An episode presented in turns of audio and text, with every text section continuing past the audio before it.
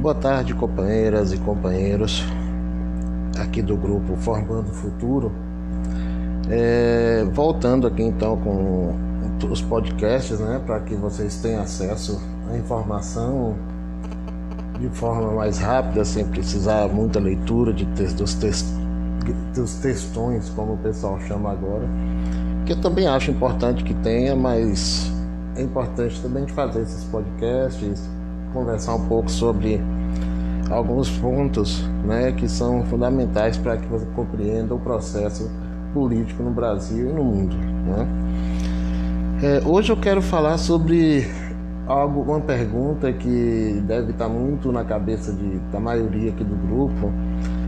Depois de tanta coisa que a gente tem colocado aqui, várias discussões sobre vários temas, por que, que as pessoas é, não consegue entender esse processo político e acaba se deixando enganar né, pela burguesia, pela elite. Esse é um ponto interessante para a gente começar a voltar essas discussões, abrir essas discussões. Né? É, na realidade, eu disse em um texto anterior né, que o capitalismo ele não é simplesmente uma dominação econômica e política. Ele é, sobretudo, uma dominação do ponto de vista cultural. Né? Para que um sistema político se estabeleça como hegemônico, é fundamental que ele tenha o controle cultural da sociedade. E a burguesia, ela construiu isso, né? À medida que a burguesia foi se estabelecendo como uma classe social e como uma classe social economicamente dominante, isso ainda na baixa Idade Média, a partir do século XIII principalmente, né? essa burguesia vai criar uma cultura burguesa, uma ideologia burguesa. E essa ideologia burguesa vai ser historicamente sendo passada como sendo uma verdade. E desde o século XIII, desde quando a burguesia começa a ganhar espaço político, espaço econômico na sociedade europeia, ela vai construindo essa cultura burguesa. E aí você vai ter uma série de movimentos políticos né, é, que vão garantir à burguesia o estabelecimento dessa cultura.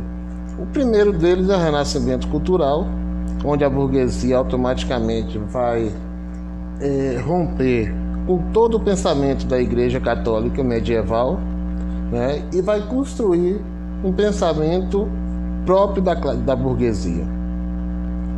O Renascimento é o ponto de partida para a construção da ideologia burguesa, da, da construção de um pensamento cultural burguês e ele começa a partir desse momento criar o mundo ideal para que a burguesia se desenvolvesse, né? Então, é, o ponto de partida para que a burguesia se tornasse a classe hegemônica, a classe dominante hegemônica da sociedade, é o renascimento cultural. Aí você vai ter uma série de outros movimentos, né, seguindo o renascimento cultural. Você vai ter a criação dos estados absolutos, né, você vai ter a criação dos estados nacionais, a expansão comercial, a revolução comercial né, burguesa, que é o primeiro momento do capitalismo. Aí você já está saindo da Idade Média e entrando na Idade Moderna. Né, e você vai ter a reforma protestante, que vai servir como base né, para criar e, e fortalecer esse pensamento burguês. Então, esses são os primeiros movimentos em que a burguesia começa a criar uma ideologia burguesa, começa a criar um caráter ideológico burguês, uma cultura burguesa que vai hegemonizar a sociedade. Então, esse é o primeiro ponto para a gente começar a discutir.